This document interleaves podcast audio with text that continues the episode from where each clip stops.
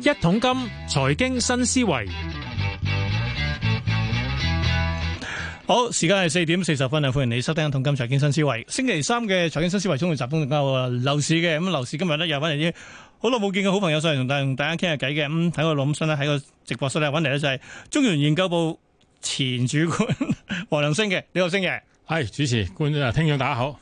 係先講下先，好似啱啱退下嚟啦，退休啦嘛，今次係嘛？係啊係啊， 嗱嗱，關鍵樣嘢簡單同我講先。咁退休之後點係咪真係完全唔理個指數先？嗱，考下你樣先。而家指數幾多啊？哦真真係係唔唔記記得得㗎啦。總之就總之誒誒誒未到一七零，我哋嘅目標係一七零。係，即係慢慢升翻上去啦，十係啦慢慢係啦升翻上去啦，係啦。喂，其實講緊即係我星期星期星期以前啊，係我啲行家嚟噶嘛。咁跟住就入研究部，嗱，我都想，我一直有個唔解，啊以為，誒個指數咧，即係你哋嗰個即係城市指數咧，係先應該係你入咗去先有定係點啊？應該係調翻轉啊，定係已經有咗你之後再執過去定點啊？哦，應該就係誒嗱，指數係只不過我哋誒成個中原對嗰、個即係地地產研究嘅嘅其中一環嚟嘅啫，唔係嗯最開始嘅時候咁樣嘅。誒、呃不過只不過依家人成日記得指數，其實最最最早咧就係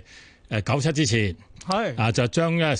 樓市成交數據上網嗰陣時係好新鮮事嚟嘅，即係開始香港流九十年代開始流行上網啊。咁咧，你第一次有咁大量嘅成交數據擺上網嗰陣時冇嘅，全部都喺報紙度睇啊，一段段咁好即係剪牙剪落嚟， 啊剪紙落嚟睇嘅，好辛苦嘅。嗯，啊，咁啊嗰陣時開始嘅，咁然後跟住又有誒、有政府推啊阿董生推行嗰個電子地圖，即係係係電電子啊嘛資資訊科技。咁跟住所以咪先有啊中原地圖咯，係啦，中原地圖即係將誒成交記錄擺上地圖，嗯跟住再嚟咧就同誒城市大學嘅家曾淵滄教授成班人咧就合作，嗯啊成班啊誒大學者咁啊做個樓價指數出嚟，嗱，我嗰時候記得嗱，樓價指數啊玩地方咧，就係全部都係二手成交噶嘛，係咪？因為一一手好似未有噶嘛，一手係嗱，當然之後咧，譬如差估署都出過樓價指數，嗰樣就幾樣計埋一齊。但我印象中好似開頭，即係你哋都係誒、呃用二手，因為你點多啊誒唔嘛，係唔係，到今日都冇一手樓價指數嘅，係、政府做過早過我哋好多，唔好唔好都型嘅爭佢講，早但係佢都係二手嘅。 OK，係啦，冇嘅，冇人做一手指數嘅，即嗯嗯係做唔到嘅。依家暫時嗰個技術誒問題好多問題真啊。係解決唔到啊！誒、呃解決到就做咗好耐啦， 政府自己都唔做，咁你就知啦，真係係難嘅。嗱，跟嗱當然之後有好多啦，跟住你啲同行亦都有相關嘅指數度出咗嚟啦。嗱咁嗱，其實咧隔咗幾多年啦，都成差唔多嗱，我當年咧就擺上去俾大家睇嘅，而家好似都喂唔係除咗呢個所謂中原樓價、城市樓價指數之外，仲有好多嘢變咗出嚟喎。我印象中好似有啲咩經理人指數，又有股價指數等等。喂，其實嗱，做咗研究部嘅話咧。其實係咪即係你哋嗰個任務就係主要將嗱，除咗收翻嚟數據做分析之外，更加重要就係要砌出唔同嘅唔同嘅指數出嚟，等大家更加了解咗成個樓市生生態圈嘅發展啊！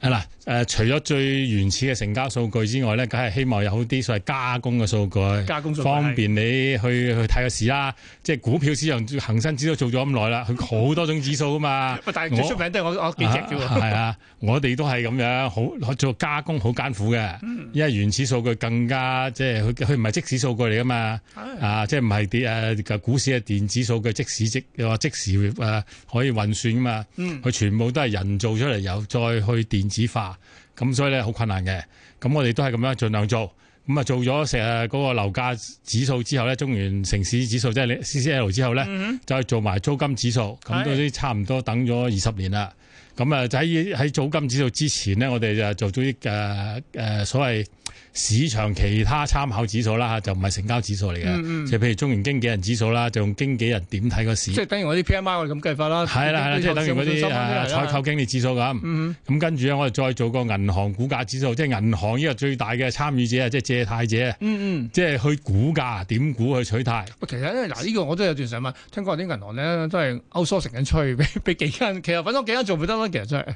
誒唔係咁誒，銀行估價係會請估價師行，唔係一間嘅，佢哋自己有。但係每個銀行取態，佢要佢要增加估價同減加估價咧，就唔係我哋外邊人去左右啊嘛。銀行點自己點睇啊嘛，佢自己有睇有睇法嘅。係。咁呢個咧，所以股價銀行嘅股價指數可以某個程度反映銀行點睇個樓市，嗯即係佢作為價買賣另外一方，就係叫借貸者。 嗯嗯。點睇，即係一個好重要嘅參與者，即係佢睇好同睇淡咧，要對嗰個借貸好有關係噶嗱嗱嘛。，都有趣嗱，咁樣聽落有幾個指數出咗嚟啦。最即係我都係最常用嘅記者咧。嗱，嗱似乎咧嗱誒城市指數嗰個咧就係一個滯後嘅，因為通常佢都係隔一個禮拜出噶嘛。但係咧以股價指數同埋經理人指，即係譬如經紀人指數啦，多唔多係個所謂前瞻性嘅咧？其實誒嗱嗱，應該咁講。誒、所有成交嘅指數都係滯後嘅，除咗你你恆指嗰啲即市嗰啲之外啊嚇，嗰啲冇得講啦。咁我哋呢啲咁嘅樓市指數咧，一定要滯後，政府都滯後㗎啦，全世界都滯後啊。真係啊，冇得冇得你媽。咁咧嗰啲所謂嘅經紀人指數咧，佢係展望嘅。係啊，即係如果你用嗰個統誒、呃、運作，即係收集資料到製成指數，佢都係滯後。但係問題佢問咧問你你點睇前面嘛？咁、所以咧就誒、呃某個情況佢係前瞻性嘅。啊，即係佢真係睇緊，我哋每個星期出嘅咧就話你點睇下個星期係啊，就咁樣啦。咁你每今個星期就問下個星期，一路咁問啊。咁銀行股價指數都落嚟滯後咗啊，因為銀行咧就唔係睇前瞻，係睇依家你我個股價，網上嗰個股價就係減咗加咗。總係上個星期我哋揾揾齊資料就做啦，咁樣啦。嗯咁、但係都好快嘅，即係貼個市就貼得好快嘅係。嚇。啊喂，嗱呢點我就甚甚至有段時間咧，仲有啲咩大灣區嗰啲喎，發現啲唔係淨係香港，我走埋去大灣區喎，即係國內都要做埋嚟啊。哦，大灣區就係我哋中原中國做嘅，係啦，係啦，即係即係做一個大灣區指數。嗯，咁誒、呃都都幸好幸，即係好都慶幸，即係受到市場歡迎。啊嗯哼嗱，好啦，其實講咁耐咧，我都想問你嗱， 指數就有唔同啦，即係我哋唔係講指數啊啦，我反而講啦，咁指數係反映緊樓市嘅去啊我上趨勢。嗱，其實咧，嗱，你入去到而家啦，你咪嗰陣時就嗱，我哋叫九七爆咗之後咧，咪係咁跌嘅，跌到、我記得嗰陣時最關鍵一百係起起步位噶嘛，係咪？跟住就跌到落去 三十幾，跟住就十九條上上翻去就破翻新高。好啊，跟住嗱，當年啊呢兩年嗱，應該係誒上年就係回調翻嘅，我記得好似回調翻大概十五個 percent、十六個 percent 咁上下。跟住咧誒，一隨住通關之後咧，今個今年開始亦都開始慢慢逐步回升啦。嗱，幾大上落都係關鍵一樣，睇翻先。嗱，從嗰勢你做分析嘅時候咧，佢睇嗰份就係係啲咩因素去咁，即係純粹係成交推動啊，而係影影響我個我個前瞻性一定點樣先？誒呃嗱，誒應該咁講，指數咧就係、做指數咧就係客觀嘅，嗯希望如實反映個市場嘅走勢。啊，咁啊慶幸做咗咁耐啦，都係同政府嗰個咧走勢基本上一致嘅，係，因為政府自己都係咁㗎我睇條 curve 都好似嘅係啊，係一模一樣嘅嚇，大家個誒嗰個高低點一樣啊，大家都係九 七年只不過啊。十月，你大每個家禮拜做一次，佢咧就一個一個月做一次。係啦係啦，就咁樣嘅啫。其實唔冇冇一，啊即係最緊要個個所謂誒、呃走勢一致啊。嗯，啊，即係好誒、呃即係最多升跌咧都係差一一個月到嘅啫，唔會差好遠嘅啫。咁係呢啲係因為大家做嘅時段唔同，我哋一個一周一次，佢哋一個月一次。咁咧就九七十月就係一個頂，嗯啊零三年誒八、月我就係個底。個底嗯啊，大家都係咁啦，去到個底一頂一底，咁咧就係嗰個牛市嘅結束同熊市嘅結束，啱啱好又係咁樣啦，大家記住啊。咁係咧嗱，關鍵嘅嘢，我想問上年嗰個嗱，咁咧就係、嚇就係九我七想問。啦，二應該講二零二一年嗰個頂算唔算係有一隻牛市結束定係點先？嗱啊就係嗱依個咧就係之前嗰二十年嘅市況，就係講講用牛同牛市同熊市睇。咁依家嘅市況咧，我就我就基本上咧，我好我諗緊啊，係想揚氣牛市熊市。誒、嚇點解咧？因為咧其實你你點睇咧？誒、政府嘅指數都係咁噶，由二零一八年起，嗯，樓價指數咧基本上有波幅，冇升幅，亦冇跌幅啊。係一直你用由二零一八計就由係二啦零一八到依係啱家啱足足五年，係冇喺度波動，上下波動大概喺一成到兩成之間，係用嗰個即係中軸位咯，我哋叫做係啊係啦係啦，就咁喺一誒一一七零到一九零點大概啦，即係呢個位窄幅，有時跌低啲啊嚇，就擺動緊，咁咧就擺動咗五年。嗯咁如果你咁睇咧，你羊嗱，自己咁佢好好好多人咧，佢話技術分析就話，誒冇升幅啊，咁樣點解只有波幅啊？係其實咧，我如果如果你放棄牛熊嘅睇法咧，嗯。其實樓市調整咧，二零一八年就開始，哦，即係我哋唔好話去到話真係係因為疫情後因為喺調整咧唔一定係大跌市啊，哦我哋成日所以我以為叫牛皮波動都係一個調整嚟嘅，其實唔係轉變咗形態，即係我嗯成日有有一種咁嘅誒直覺就係轉變咗形態嗯嗯，啊！即係其實呢個波呢、個呢、個咁嘅拉鋸波動咧、波幅咧，即係窄幅波動咧，其實就係一種調整已經開始咗、嗯嗯嗯嗯啊！個調整形式同之前嗰二十年係唔同嘅。誒嗱，我簡單我理解先嗱，我哋成日都有咩牛熊其實有嘅，其實升市同跌市啦，冇咁解。啊嗱，基本上咧，我哋喺二零應該一九九七年嗰轉咧，係第一浪嘅升市之後跌落嚟啦，跌到去二零零三年八月，跟住跟住就開始十級升翻上嚟啦，即係由二零零三年八月一路升升升升，但係咧你要因為去到二零一八就已經係即係係咪我即係我我嗰十五年已經係結束咗呢我一次嘅升浪先，咁跟住呢五年就係反覆嘅咯，變咗嗱反覆就係一種新形態係咪先？誒嗱係啊，分有新形態。誒、呃其實咧就係某一個程度嚟講啊，如果你將佢比照環球各大城市嘅樓價嚟講咧，香嗯港其實冇升到，人哋升緊，係啊係啊，咁即係其實跌。某個程度嚟講，即係哦即跌，係只不過係仲表仲有得比現較喺個價格指數上高咧，佢喺上高波動緊。喂，但係你咁講啊，梗係你甩嗱嗱咁嗱哦，即係我五年就咁當然計計咁計啦，我哋都反反覆覆啊人哋係咁升。嚇，但係你拉長啲，你舉例拉長啲，我我個我我我個即係時間續腳，咁會唔會就係、其實我哋都係跑贏佢哋咧？因為我哋成日都聽到話，喂香港啲樓價負擔好力能力好好好高難度喎、咁我其實你講咧跑贏佢一定點先？其實真係誒呃嗱，即係誒嗱，負擔能力係另一種另一個另一種話題計法另一我種知道計法。但係你 最對於對照全全球資產嚟講咧，我哋基本上冇升到嘅。嗯啊，咁其他資產、其他地地區嘅所有資產啊，即係大家都一樣啫嘛，都係面對同樣啲大城市都面對同樣困難。佢哋升咗，你冇升即係其實跌咯。即係成日我哋講，你人哋進步，你唔進步，你維持現啱啱狀，你其實你即係跌緊咯。啱啱，啊，即係你用呢個角度去睇啦，嗱，誒未必啱㗎，但係咧你總之就係過去呢五年就係啦。係啦，你再睇以後，嗯啊，如果世界真係出咗事，嗯啊，其他全世界大城市樓價跌得好快。嗱，假設佢出事後，咪一定出事而係嗯我哋係唔喐嘅，我哋喺完所以我就贏佢啦，變咗就係、係啊，咁啊，即係其實我哋之前跌咗，唔係我哋自己之前之前冇升到，嗯嗯。啊，即係呢啲嘢咧就係要事後事我後都之嗯知後嘅倒翻由確認嘅，即係等於頂同底都永遠都係事後先確認嘅啫，呢樣嘢。係啦。但係咧個業模式有啲變化，我嘅睇法啊，即係唔一定我嘅睇法啱，嗯啊，即係個樓市模式變咗。嗯，係。咁主要咧呢個變咗嘅原因咧就係因為咧誒喺誒即係零八年二零零八年之前咧。全世界金融咧主力係靠美國利率、聯邦基金利率嚟調整。但係之後就因為有超級量寬哦啊等等嘅嘢啦嘛。以後咧就唔係靠呢樣嘢，嗯，係直接靠就唔係央行買入資產嚟調節，咪就係量寬咯。利率就長期廢咗武功，嗯嗯啊叫廢武功啊，即係因為佢變零，咁即係等於廢武功嗯，咯係。啊係係。啊，咁變咗用資產直接即係直接干預啊，咁所以令到個表現咧係唔同咗。咁你呢樣嘢係咪真係咁樣咧？你睇多幾年就知㗎啦，因為依家又面對一個新嘅關冇錯啦困境啦。而家就可以點樣就而家就由由量寬變量縮啊，或者叫量緊啊嘛，係咪？誒唔係唔一定。嗯啊，依家咧面對嘅問題就係咧，通脹不受控制。嗯，即係加咗咁 耐都控制唔到，撳係啊到落去。息啊加唔上去，係但又唔減得。嗯，資產咧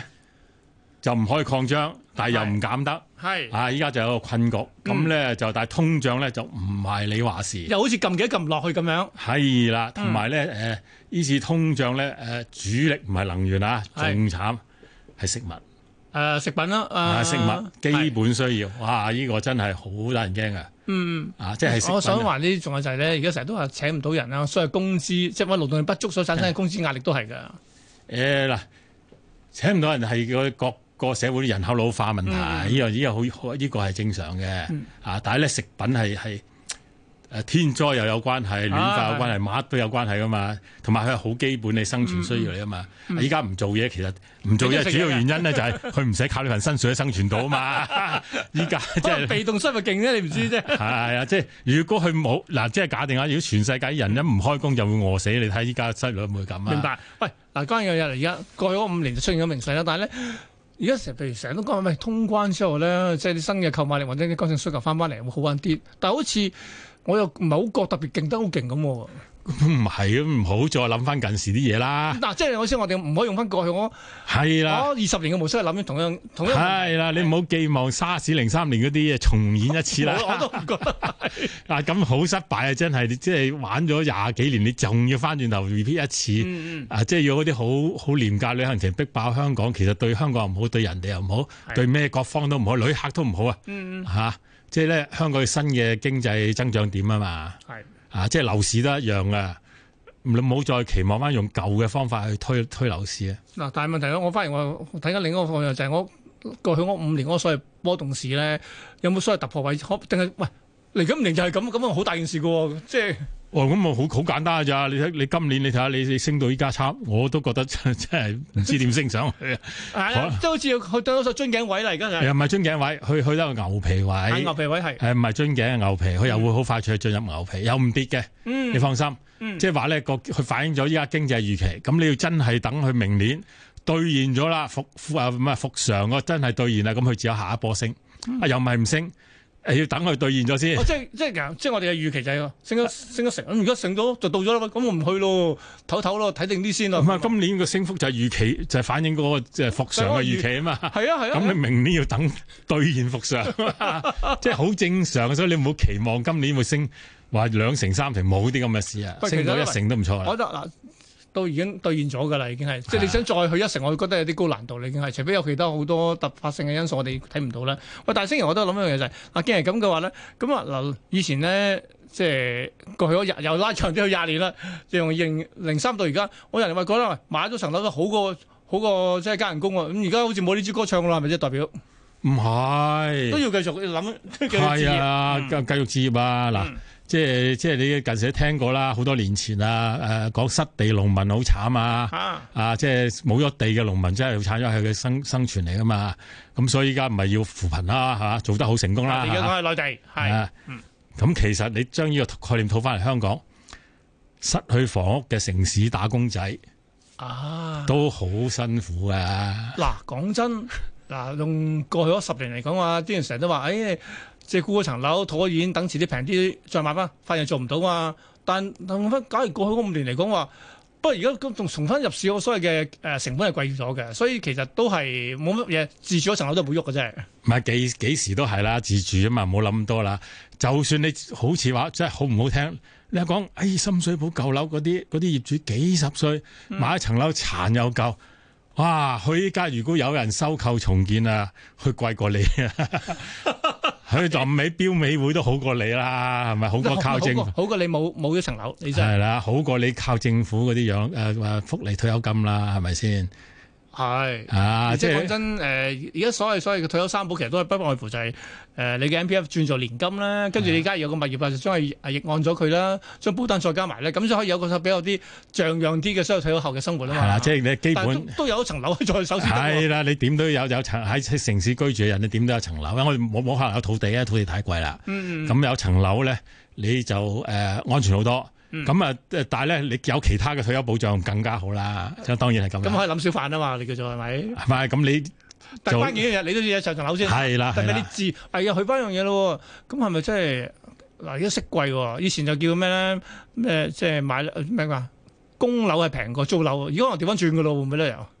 誒嗱，幾時都有呢、個有呢個壓力㗎啦。嗱，供樓平誒、呃供樓咧。幾時都要貴過租嘅，冇理由佢係平過租嘅，除非個經濟大衰退。嗱、嗯六年大衰退就係咁，因為咧供樓供俾自己啊嘛，交租係啊係就啊交俾人哋啊嘛。係啊，咁你你幫人供樓啊嘛，係係啦，咁所以你係會平啲嘅，咁你又唔使負擔啲管理費、差餉、地税係嘛？嘛？啊，咁所以咧供樓會貴啲就係正常。咁你依家依家咧誒嗱，過去嗰二十年有唯一一個好處就係知好低息，雖然樓價好高，好但係而家低未息。必咯係啦，依家你已經升咗上去五厘啦，咁咧呢個時候係煩啲嘅。嗯你好難睇得清楚究竟仲要唔要加息嗱，講俾你知唔加息我都唔 信啊！啊喎，一年後我話你知，而家唔得係啦，依家啊我都唔信，我都 講講你要等一年後，即係就係依家就係喺個十字路口，所以咧點解香港啲人咧咁保守？嗯啊，即係你見旺極都係咁上下，就係因為大家都好觀望。嗯啊，即係有有好多人咧就唔知加唔加息，因為如果佢真係加上去咧，你真係好辛苦，樓價又高。係啊係啊！你薪水唔會追得上個利率嘅升上升，你過去咧，嗰啲上年樓價跌咁多，就係因為佢一路加嘛，嗯嗯，哇加四厘我啲嘅叫。我啲我我我啲叫暴力加息啊嘛，係啊，咁你你諗下，你幾幾幾辛苦啊！咁所以咧就係會出現呢個問題㗎。依家係係誒好誒、呃即係旺市得嚟咧都好保守嘅，就係、真嘅。 黃市得嚟咗步，因為而家個樓價已經反映咗大家派先咗我嗰種即係係啦對又即係又擔心緊通關嘅預期啊嘛，又所以擔係啦，所以嗱，所以話咧，其實咧嗱，雖然話阿黃良星咧已經唔再喺研究報答或者，喂你啲論論點幾有趣喎嗱，今日傾到呢度啦，咁啊但係將來喺日子裏邊咧，嗱有時間夾到嘅話，喂再上嚟同我哋分享下你嘅睇法都幾好喎，你覺得係？係多謝你先， 嗱，下一次我真係會問你，究竟而家樓價指數幾多？ 即係話俾你知，嗱，雖然唔係一個位啫，但係你記住要留意，正如我哋一樣， 我哋都留意下，即係即係樓價指數嘅走向嘅。好，嗱，今日唔該晒咧，係啊，黃龍星咧，就係前中原研究部嘅係主管咧，同我哋上嚟同我哋講咗咧，佢點睇過去嗰五年嘅樓價嘅反應啊等等嘅，遲啲有機會再傾過。好。